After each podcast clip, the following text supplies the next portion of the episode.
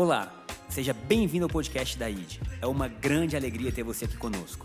Que essa mensagem, onde nós compartilhamos o Evangelho, possa entrar no mais profundo do seu coração e gerar mudanças em sua vida. Um grande abraço. Vamos à mensagem. E hoje o tema da nossa pregação é Deus é bom. Simples assim, Deus é bom. Será que você pode falar para quem está do seu lado, Deus é bom? Eu acho que essa frase, eu vou tirar daqui, Ju, que aí, tem ali, é, então amém.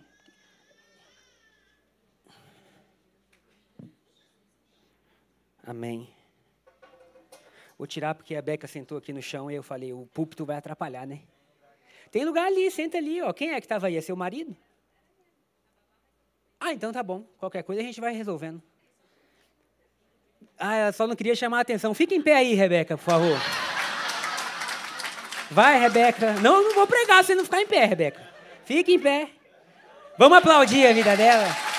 Querida, amada, aceita, filha de Deus. Aleluia. Que história é essa, gente? A gente acabou de falar que Deus é bom. Aí tem uma filha dele, poderosa, inteligente. Se você não segue ela, ela dá dicas de como cuidar da família, de casamento. Ai, não queria que ninguém me visse. Nasceu para ser vista, irmã. Jesus falou que você seria como uma luz colocada no alto, como o sal que salga a terra, como luz do mundo. Aleluia! Gente, eu estou animado, desculpa. Cuidado, hoje é um bom dia para você ser exposto. Mas Deus é bom. E eu peguei uma apostila. Alguém chegou a fazer a escola de transformação alguns anos atrás? E Agora a escola de transformação virou escola ID e ela acontece geralmente depois do Cultura ID, que é para quem está chegando na igreja. E casei com a Shayla, tive a sorte de casar com a Shayla 10 anos atrás, mais ou menos, no dia do meu aniversário. E eu fui no Rio de Janeiro pregar em uma igreja, uma igreja muito legal do apóstolo Fred. E lá eu conheci o Ramon. Ramon era líder de jovens, até então ele estava passando algumas lutas interiores. E no dia que eu fui pregar lá, Deus me usou e sabe quando você vai a um lugar ou a um culto e seu coração é muito tocado? E aí ele falou: Deus mudou minha vida, Deus mudou minha vida, eu quero te abençoar.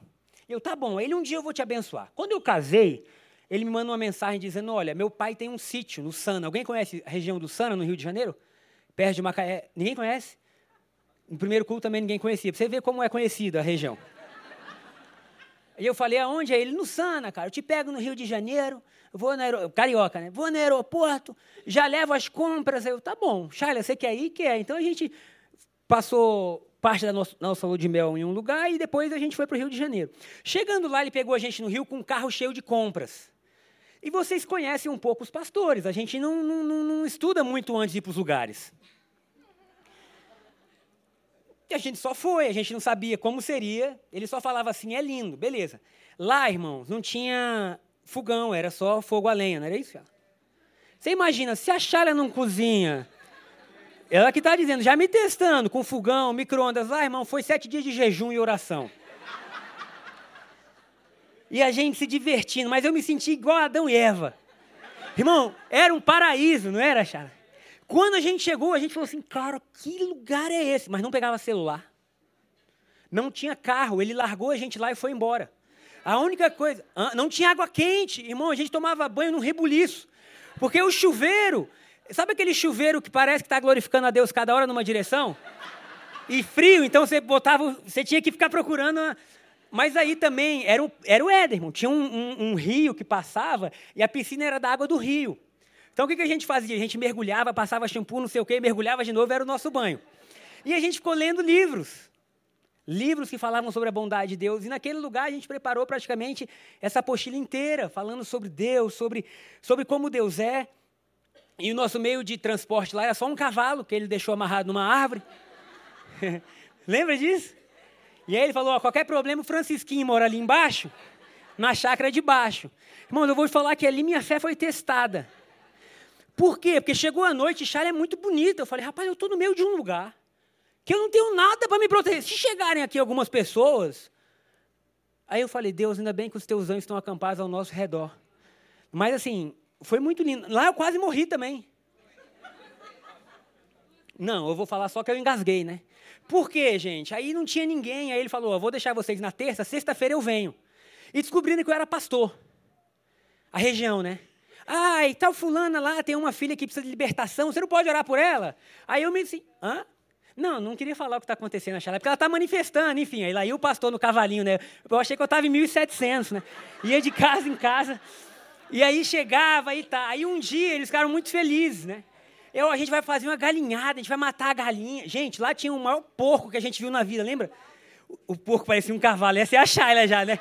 Quase não exagera, mas era um meio cavalo, né? Um bode, é. Aí, enfim. E aí tá lá, e aí a, juntou a família inteira, aquela galinhada, farofa, e todo mundo queria que eu falasse, né? E eu, cara, eu não queria falar, eu queria só desfrutar da Shayla. Recém-casado, Adão e Eva, eu queria um romance, prega, eu, meu Deus, e todo mundo comendo, e eu, não, porque Deus, não sei o quê. E aí sabe quando você vai vendo o prato de todo mundo esvaziando? E o meu cheio, o que, que eu comecei a fazer? Falar e. Hum. Rapaz, eu comi um pedaço do frango com a farofa e entalou. E eu pregando, parei. E todo mundo assim. Se tem algum crente antigo, ia falar, aleluia, revelação. E nada, eu engasgado, os olhos lacrimejando já. Eu vou morrer. Rapidamente eu pensei, pelo menos morri pregando, né? Tipo. Acharam, quando ela viu, ela começou a me dar tapa, tapa. Aí deu aquela abertura pequena, sabe? Você vai. Né? Aí beleza. Aí todo mundo lá, enfim. Terminei de pregar, estou voltando. E aí, voltando, andando, né? Na, na... Era uma roça, assim, mais lindo, gente. Charla ajoelha no meu negócio. Se você morrer, eu te mato. Falei, Charlie, isso é tão profundo que você está falando. Rapaz, eu me perdi totalmente na pregação. Deus é bom. E então, nesse lugar, a gente conseguiu ali ter tempo, tempo para poder desfrutar e tempo para poder se aprofundar em algumas verdades. Porque essa pergunta sobre quem Deus é, ela é a pergunta mais importante da sua vida. Quem Deus é para você? Qual é a essência de Deus para você? E naquele, naquele sítio, com tudo que foi acontecendo na minha vida, na nossa história como igreja, a gente começou a se aprofundar em uma verdade que Deus é bom. Mas essa verdade, ela não é uma verdade muito assim discutida no meio cristão, porque a maioria das pessoas que frequentam uma igreja, elas já vão ter lido pelo menos algum versículo que fala que sobre Deus é bom, é ou não é? Mas a pergunta que fica é: realmente Deus é bom e Ele é bom o tempo todo?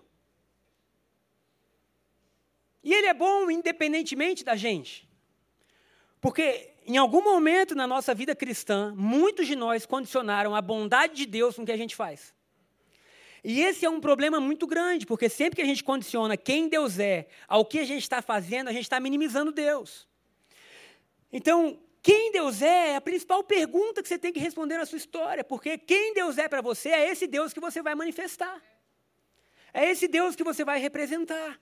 Se você tem um Deus irado, um Deus que quer vingança, um Deus que está o tempo inteiro respirando fogo, meu amigo, você vai acordar. Quem é que a gente mata hoje? Deus. Qual é a pessoa que a gente vai se vingar? Agora, se por outro lado você consegue enxergar Deus e quem Ele é, e você realmente crê que Ele é bom, e Ele é bom o tempo todo, então sua vida começa a mudar começa a mudar para onde? Para esse lugar agora onde a sua fé está firmada. Eu queria que, pela última vez, você falasse para quem está perto de você assim: Deus é bom. Mas você falasse com convicção: Deus é bom. Deus é bom. Então, o primeiro ponto da nossa palavra hoje é que a forma como vemos a Deus reflete em tudo na nossa vida. A forma como você vê a Deus vai refletir em como você trabalha, em como você trata as pessoas, em como você se trata. E eu queria hoje poder trazer um pouquinho mais sobre isso, porque, irmão, pensa o seguinte: se a gente fosse falar sobre a essência de Deus, a gente teria que ficar pelo menos a eternidade toda aqui. A eternidade toda pensando quem é Deus, porque Deus é muito grandioso, gente. Deus é muito poderoso. Sabe, Deus ele é soberano. A Bíblia fala que ele sustenta tudo pela sua palavra. Gênesis fala que ele criou tudo falando, que o caos deixou de existir. Quem é Deus? Deus é muito poderoso. João, no livro de Apocalipse, fala que ele teve um encontro com um homem, o próprio Jesus, e ele disse assim: Eu vi os seus olhos, e os seus olhos eram como chamas de fogo. Seu cabelo era branco como a neve. Os seus pés eram como um latão reluzente. Aquela visão foi tão poderosa que João caiu como se estivesse morto. E o anjo ou Jesus lá teve que dizer assim: olha, põe-te de pé. Se Deus aparecesse aqui como ele é, o culto acabaria. Por que, que o culto acabaria? Porque ninguém conseguiria ficar sentado do jeito que a gente está.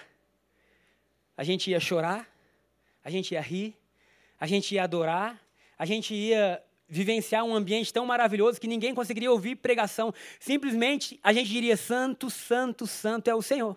Que é isso que aconteceu em Isaías. Isaías já era profeta, no capítulo 6 do seu livro, ele fala: No ano da morte do rei Urias, eu vi o Senhor.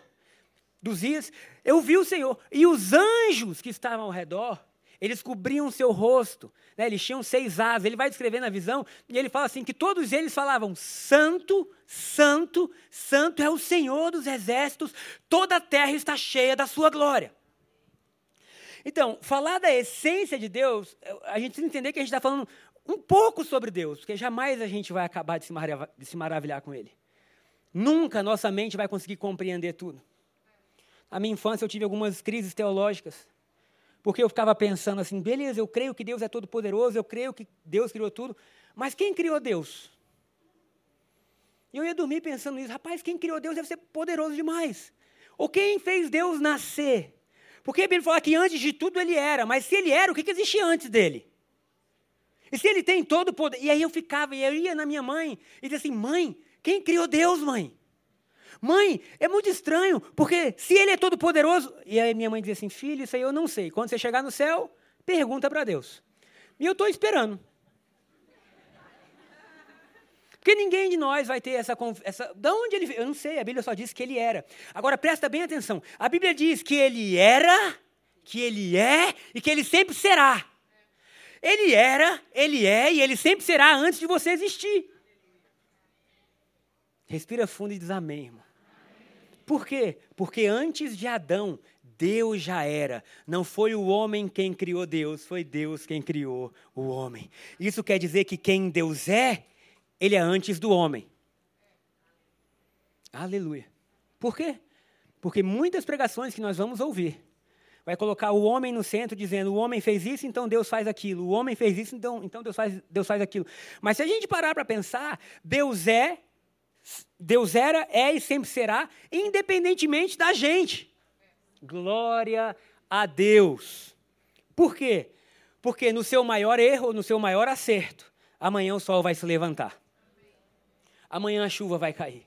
Amanhã vai ter bondade sobre a humanidade. Amanhã Deus vai continuar se manifestando, porque Deus simplesmente é. E quem Deus é? Deus é bom. Então, a partir do momento que a gente entende isso, a gente passa a ter confiança na nossa vida. Quantos creem que Deus é bom? Mas crê de verdade. Assim, cara, eu creio de verdade que Deus é bom. Então, se a gente crê de verdade que Deus é bom, a gente tem que pensar quando Ele é bom. Sempre. Então, beleza. Se você pensa que Deus é bom e Deus é bom sempre, você está num bom caminho.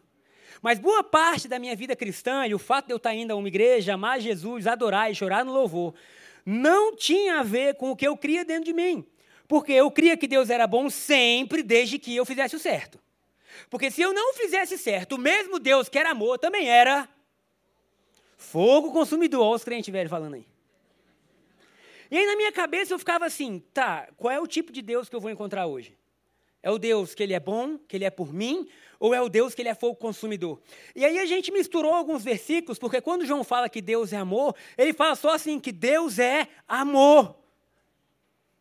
Agora a gente pegou outros versículos e a gente coloca como Deus e essa fúria, tudo junto, e Deus está no céu dizendo assim: se vocês entenderem que eu sou amor e que toda a minha raiva é contra os inimigos de vocês, vocês vão viver muito melhor. Qual inimigo? Não é seu chefe, não, irmão. Não é alguém que cruzou seu caminho, que fez algo ruim, porque até assim eu já ouvi oração.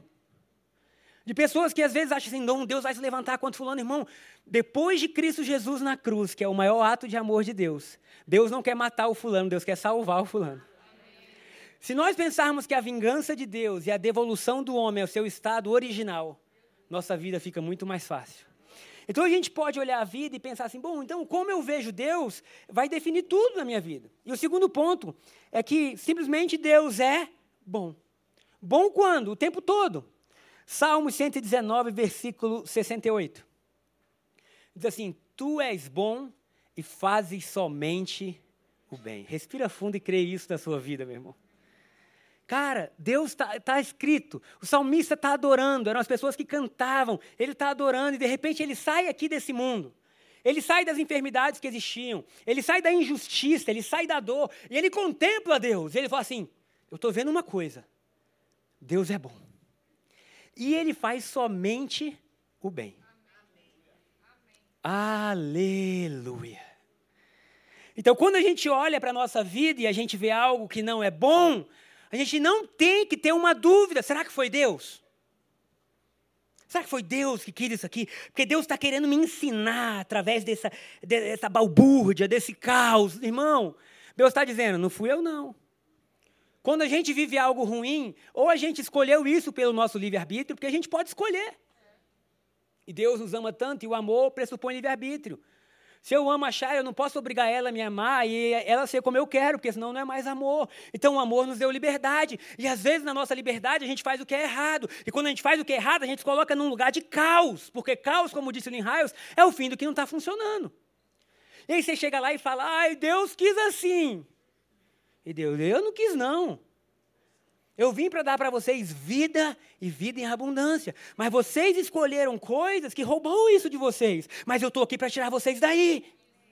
Eu estou aqui para restaurar a vida de vocês. Imagina que eu estou aqui pregando, eu começo a pregação igual o João Batista. Raça de víboras, bando de cascavel, serpentes venenosas vocês são. Vocês não sabem tratar bem o casamento. Vocês não sabem cuidar dos filhos. Vocês são um bando de praga.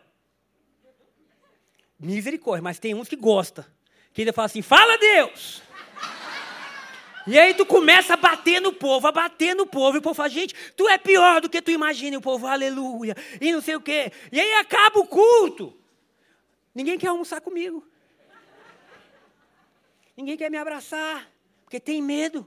Rapaz, ele não é meu louco. E aí eu vou para casa e digo assim, Deus, ninguém quer almoçar comigo. E Deus está assim, claro, tu tem uma metralhadora na língua. Você quer machucar todo mundo, você quer bater em todo mundo. Gabriel, comece a pregar sobre quem eles são em Cristo. Porque eu posso pregar para a gente em quem a gente era antes de nascer de novo, ou eu posso pregar para a gente que nasceu de novo. E eu creio que todos nós nascemos de novo. E é para essa nova criatura que a gente prega aqui de cima. Na sua nova criatura você é santo, amado, bondoso, inteligente, vivo. Por quê? Porque você nasceu de Deus. Aí vem o irmão, está enfermo, mas não sabe quem Deus é.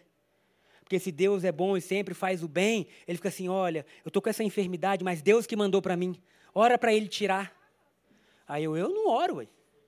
Se foi Deus que mandou, como que Deus mandou e agora a gente vai orar para ele? Se ele quiser, ele tira. Mas quando o seu corpo não está funcionando bem e você fala assim: Deus nunca quis isso para mim. A Bíblia fala que Jesus na cruz levou toda a enfermidade. A Bíblia fala que tudo que era ruim ele carregou para me devolver vida. Pai, então eu declaro que esse corpo esteja de acordo com o que o Senhor tem. Pai, muito obrigado porque você é a minha cura. Tinha um irmão um tempo atrás na igreja que ele amava jogar futebol e ele não passava protetor. Rapaz, chegava sábado, 8 horas da noite, ele era o próprio camarão. E eu tentei de tudo, cara, passa protetor. Cuida de você, nada. O dia que eu falei que ele estava pecando, ele começou a passar protetor. Tu acredita? Falei, rapaz, sabia que isso aí é, é pecado? Ele, o quê? Falei, você está maltratando o templo do Espírito Santo, cara. Aí no outro dia estava ele, eu falei, passou protetor? Ele, é, eu sou o templo do Espírito Santo. Mas são coisas, às vezes, pequenas, que a gente fala, cara, gente, Deus é bom e tu não é burro. Resumindo a nossa vida. Deus é bom e a gente não é burro. A gente não é um cavalo brabo correndo porque é errado e ele lá com, como é que é o nome daquele negócio? Esporo batendo na gente, como se a gente tivesse que ser chicoteado, chicoteado, até a gente passar pela porta. Irmão, você é inteligente. Isso significa que quando você vê algo bom, você olha para aquilo ali e fala assim: quero. Aleluia. Quando Deus revela quem Ele é, o coração do homem diz assim: Eu quero isso. Eu quero esse Deus. A Bíblia diz em Romanos que é a bondade de Deus que nos conduz ao arrependimento. Eu acredito que nós que nascemos de novo em Cristo Jesus, a gente está mais inclinado a fazer o que é bom do que aquilo que é ruim. A nossa nova natureza clama por coisas novas. A nossa nova natureza está assim: eu quero, eu vou aprender com esse Deus, eu quero olhar para Deus. A gente teve um momento nessa semana, onde um dos nossos jovens aqui da igreja esteve com a gente, e aí ele teve uma visão. E eu estava ajudando eles a se encontrarem com Jesus. E aí ele falou assim: Olha, minha visão foi muito ruim. Aí eu, é mesmo? Aí ele falou: É. Na verdade, não foi muito ruim, foi sinistra, que jovem não fala ruim, né? Foi sinistro. Falei, é mesmo? O que, que foi? Ele, hum, deu algum defeito. Falei, tá bom, mas me explica. Estava caminhando com Jesus e eu estava todo sujo. Eu me via todo sujo. E Jesus do meu lado. E ele não se importava que eu tivesse todo sujo. Sabe, ele me amava mesmo estando daquele jeito. Aí eu, e aí? E aí que de repente eu olhei a mão dele e a mão dele estava cheia de sangue. Eu pensei, puxa, pode ter sido o trabalho dele na cruz. E de repente, no meio da minha caminhada, ele se ajoelhou para lavar meus pés e perguntou: Posso lavar seus pés? Ali eu falei: Isso é demais. Chega. Falei: Você não pode lavar meus pés. Sou eu que tenho que lavar seus pés. Aí eu, e aí? Aí ele, e aí nada. E aí, quando imaginei mais, estava com defeito. Eu falei: Rapaz, tem ideia que você viveu um versículo? Aí ele, eu? É. Porque Jesus um dia se inclinou para lavar os pés dos discípulos. E teve um discípulo que tem o mesmo nome que o teu, Pedro, que não deixou. Aí ele, o nome do cara que não deixou era Pedro? Falei, era. Às vezes, no, no caminhar da nossa vida, Deus vai se revelando para a gente que simplesmente Ele é bom. Nosso desafio, então, é mudar a nossa mentalidade da condição do eu. Qual é a prova que Deus nos ama? A prova que Deus nos ama é que Ele é revelado em uma pessoa só. Jesus. Você quer entender quem Deus é. Não adianta você olhar para Elias, Eliseu, Moisés, Abraão. A Bíblia diz em Hebreus que Jesus é a exata expressão de Deus. Logo, quando a gente olha para Jesus, ele está dizendo: o Pai é assim. Quando a gente olha para o que Jesus fez, ele está dizendo: Deus age assim. Deus é um Deus que se inclina, Deus é um Deus que limpa, Deus é um Deus que purifica, Deus é um Deus que muda o seu caminho para encontrar o pecador, Deus é um Deus que salva, Deus é um Deus que cura. Tudo que nós vemos em Jesus é um pouco daquilo que Deus é. Portanto, para de se iludir, para de idolatrar líder, para de idolatrar pastor. Sabe, eles são importantes? São importantes, mas são irmãos que foram levantados por Deus para nos ajudar nessa caminhada de conhecer a Jesus. Aleluia. Agora, onde que Deus revela ainda mais o seu grande amor por nós? Quando Jesus morre na cruz. A cruz é o ponto final em qualquer dúvida que pudesse existir, se Deus é bom ou não. Por quê? Que Deus é poderoso, a gente não tem dúvida. A dúvida que a gente pode ter é ele usa o poder por nós ou contra nós. Que se ele usa o poder por nós, a gente deu certo. que Ele é todo poderoso. Se Ele está usando a nosso favor, a gente prosperou na alma. A gente é saudável, a gente é curado, a gente é nova criatura. Mas também é o seguinte: se Ele usar contra nós, já era. Onde a gente tem a plena convicção de que Deus é por nós. João 3,16 diz assim: Porque Deus amou ao mundo. Que mundo? O mundo pecador, o mundo caído, o mundo que não queria saber dele, o mundo que estava desde Adão fazendo besteira, o mundo que já tinha passado pelo dilúvio e não tinha se consertado, esse mundo que não tinha nada de bom, Deus amou, esse mundo, Deus amou a mim. Não o Gabriel pregador, santinho, que todo mundo acha que é bom, não. O Gabriel que achar, ela conhece. Moze.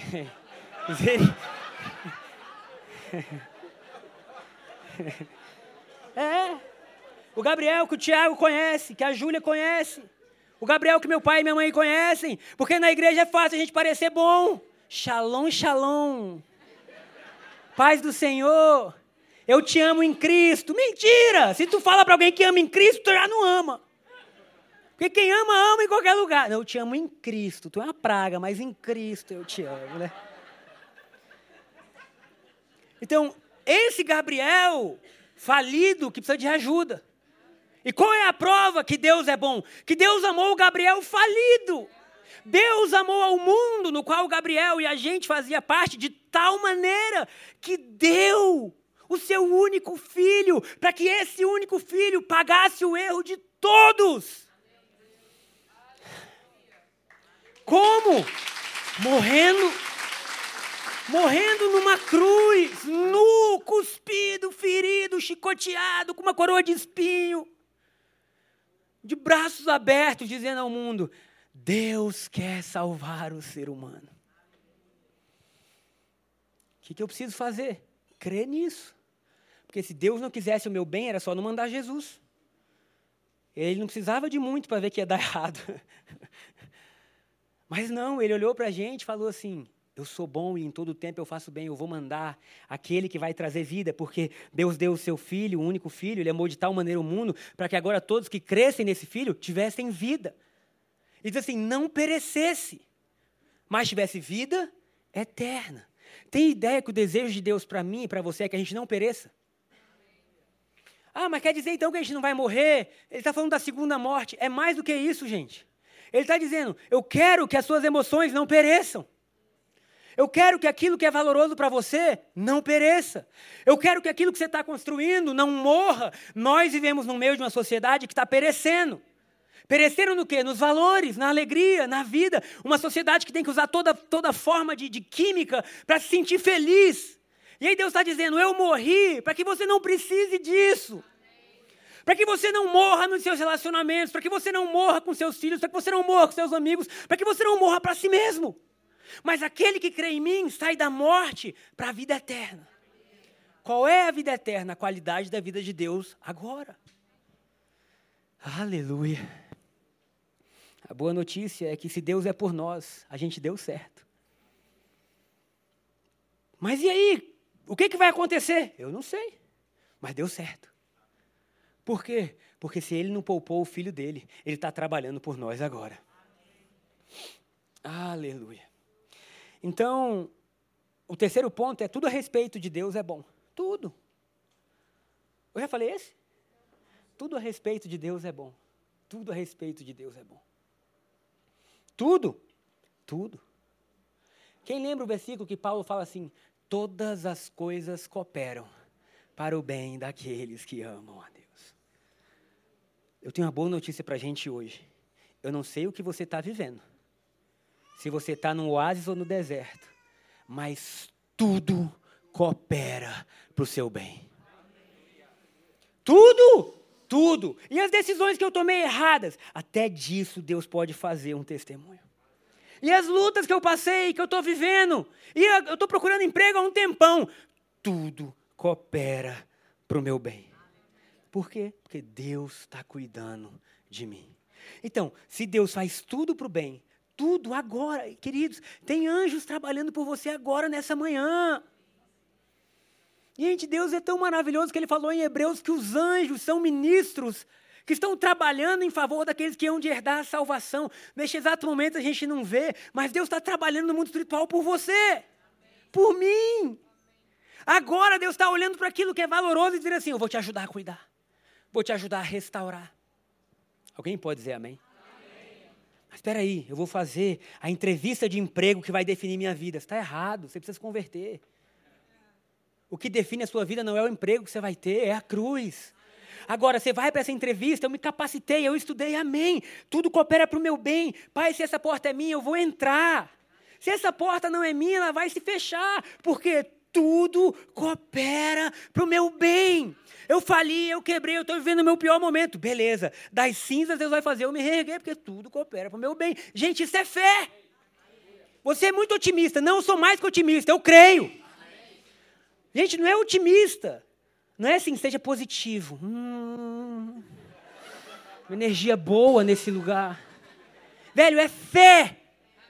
A fé diz daquilo que você tem certeza. Fé fala, o seu coração não está em dúvida.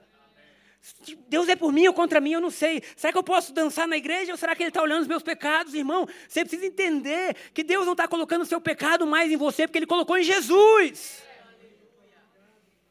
Entenda isso.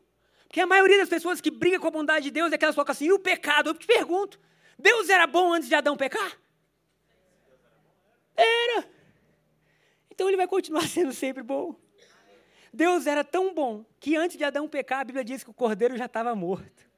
Antes daquilo que a gente precisa, já está tudo preparado. Aleluia. E aí Adão errou e colocou o mundo inteiro no pecado, mas Romanos 5 fala que o segundo Adão foi justo e que todo o pecado do mundo foi colocado nele. E agora todo aquele que crê pode dizer assim: meu pecado está perdoado. Aleluia. O que, que isso significa? Que você é justo. Ah, mas eu fiz isso. Eu sei, eu sei. Quem lembra do Linhaios? Se você foi colocado na mesa do cordeiro, não olha para baixo da mesa. Porque debaixo da mesa, todo mundo tem suas deficiências que estão sendo curadas, saradas. Posso ouvir um amém? amém? Todo mundo. Então o que, que a gente faz? Deus me libertou disso. Para quê? Para que agora eu possa viver uma nova vida. Queridos, eu, eu, eu de verdade, eu penso que a gente é muito inteligente para a gente ser estigmatizado como um povo burro. Antigamente diziam assim, crente é aquele que está no fundo do poço, quem já ouviu isso? Então, cara, ser cristão no sentido verdadeiro da palavra é para quem entendeu a vida. Porque não existe outra vida melhor. De repente você estava vivendo algo e você fala assim: para que, que eu vou viver isso? Se eu posso viver algo infinitamente melhor. Meus filhos desde novinho sabiam que era ter um carro bom. Ninguém explicou para eles, eles iam na rua, de repente passavam os carros, ele, papai, compra esse. Falei, calma, filho. Não se precipite. Sua vitória não está no carro. Sua vitória está em tudo que Jesus fez na cruz. Mas eles sabiam. Por quê? Porque desde que a gente nasceu, Deus falou: imagem e semelhança. Vocês vão se inclinar para o que é bom. Vocês vão se inclinar para tratar os outros bem. Vocês vão, vocês vão gostar de, de viver o que é bom. Querido, você pode até dizer: ai, que besteira. Não é, não. Todo mundo gosta de almoço bom. Todo mundo gosta de escolher o lugar para passar férias bom. Todo mundo gosta do que é bom. Se você tiver algo mais ou menos e algo bom, você pode ser o ateu que for. Não creio em Deus. Tudo bem, você é a imagem e semelhança dele. Deu algo ruim, algo bom, só me dá o bom. Faz isso com as crianças. Pergunta para elas assim: olha, a gente tem o que é ruim e o que é bom. Vamos dizer assim: a gente quer o que é bom. Por quê? Porque dentro de nós tem essa inclinação natural para o que é bom. O que o inimigo fez foi perverter e colocar aquilo que é bom no que não tem valor. Aí o que, que Deus faz? Anda comigo. Porque quando eu andar comigo, vocês vão restaurar a vida de vocês. Estava vendo um vídeo essa semana, eu esqueci, eu tentei procurar, mas não achei, eu devia ter salvo. E era. Não sei quem postou, era assim: cuidado, seus filhos estão olhando você. E aí tem um neném, eu acho que nem um ano ele não devia ter. Ele está de fralda, vendo um jogo de futebol na televisão com o pai. Eu acho que a mãe devia estar tá filmando aqui. E de repente o narrador, que era um americano, diz assim: Ronaldo, he scores! Gol! E o neném, ah, ah, ele não sabia nem falar ainda, ah, e o pai caiu para trás. Por quê? Porque o gol tinha sido feito contra o time do pai. E o neném estava todo feliz. Aí quando ele viu o pai, o bicho, oh não! Caiu com o fraldão para cima, cheio de xixi. Eu falei, cara, olha que coisa. A criança não está sabendo o que é bom. A criança está dizendo assim: eu vou olhar meu pai. Se esse gol não foi bom, eu vou imitar ele. Você é filho de Deus. O que, você tem que fazer? Eu vou olhar meu pai. O que ele faz, eu faço. O que ele faz é bom. A gente estava aqui no culto das nove e teve uma pessoa que falou assim: Eu trabalhei no banco de caixa e a forma que eles nos davam para saber se uma nota era verdadeira era estudando o que era verdadeiro. Eles nunca nos deram uma nota falsa. Eles sempre davam assim: essas são as notas verdadeiras, estuda, analisa, vê. Por quê? Porque quando chegasse o que era falso, você ia estar tão acostumado com o verdadeiro que você ia dizer: Isso aqui é falso. Mas se eles dessem as notas falsas, eles iam ficar confusos. E o que aconteceu com a humanidade é a gente começou a estudar o que é falso. Mas a gente começar a estudar o que é verdadeiro. Aleluia. Sempre que chegar alguma coisa falsa, você vai dizer: Isso é falso. Isso é falso, eu não quero, não. Para que, que eu vou viver nessa vida de pecado, nessa vida ruim, sendo que existe uma nova vida e essa é a vida verdadeira? Alguém veio ontem aqui na, na noite de adoração? Sucat Halel é o nome? Muito bom, hein? Cara, que coisa maravilhosa. Foi de seis à meia-noite. Só adoração. E, gente, que coisa maravilhosa. Mas por quê? De repente a nossa alma se encontra com aquilo que é verdadeiro. E a gente está ali com um louvor, sem ter uma pregação, e dentro de você está assim. Isso é verdade. Isso é verdade. Então, como você vê Deus? É Deus bom ou Deus não é bom? É Deus bom só quando você age bem? Você fala, não, Deus é bom antes de eu nascer. Deus vai continuar sendo bom depois que eu não estiver aqui. Eu vou contemplar a bondade de Deus todos os dias da minha vida. Será que você pode dar um aplauso ao Senhor?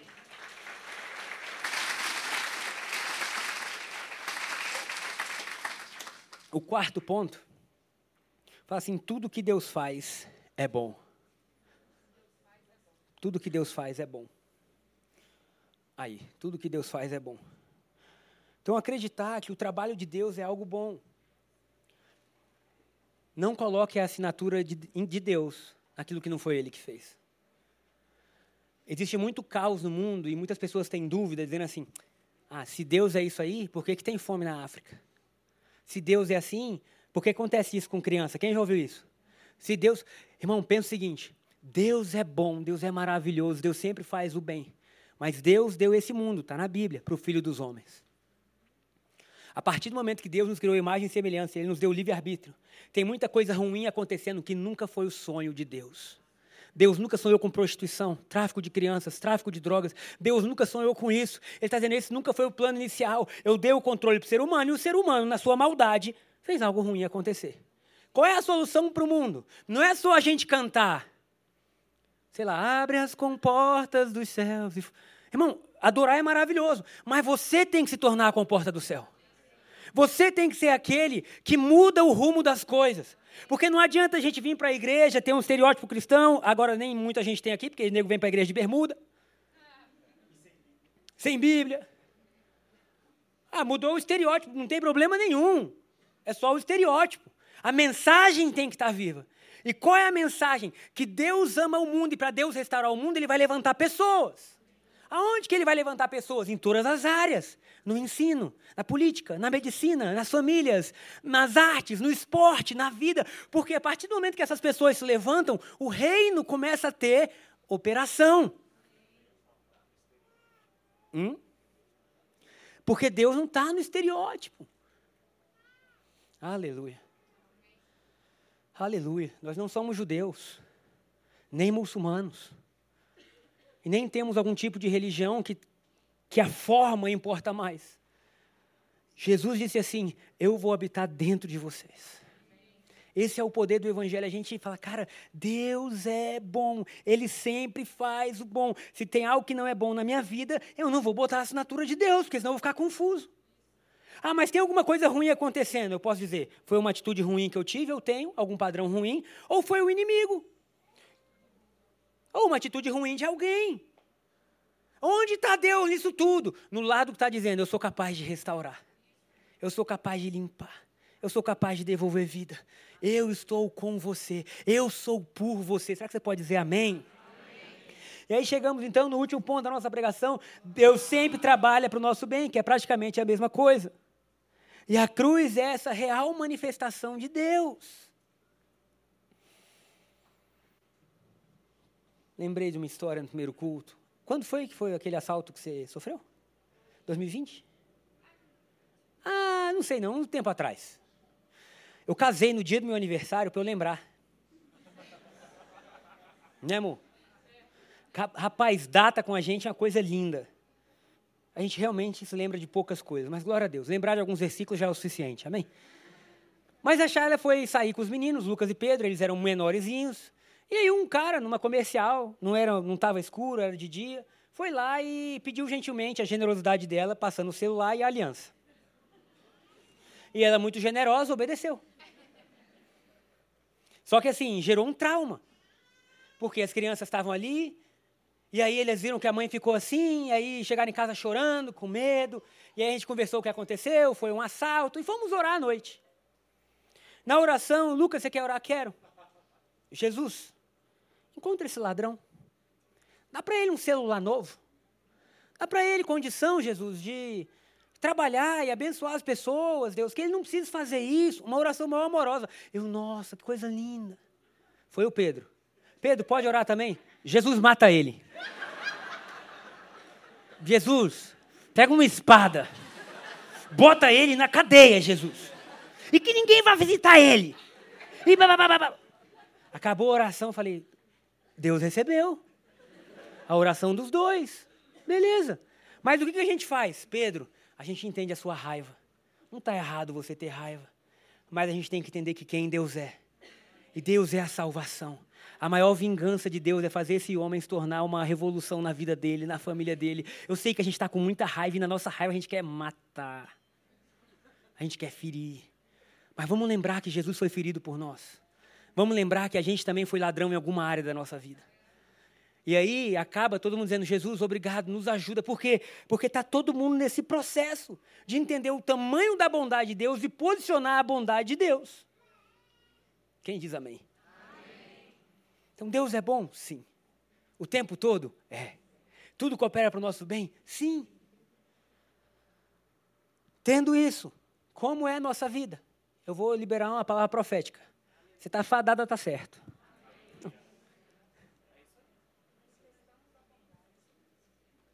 Eu vi o futuro. A gente venceu. Como que você viu? Está na Bíblia. Eu vi, está lá. Agora o que, que a gente precisa? A Bíblia fala que o justo vive da fé. A gente precisa crer, dizer, Deus é bom. Ah, mas eu estou vivendo uma tempestade. Mas depois da tempestade vem a bonança. O choro pode durar uma noite, a alegria vem pela manhã. E você vai ter inúmeros versículos na Bíblia que fala que no meio dos processos, Deus está conosco. Amém? Será que você pode colocar de pé no seu lugar? Chegamos ao final de mais um podcast. Espero que essa palavra tenha trazido luz e direcionamento à sua vida.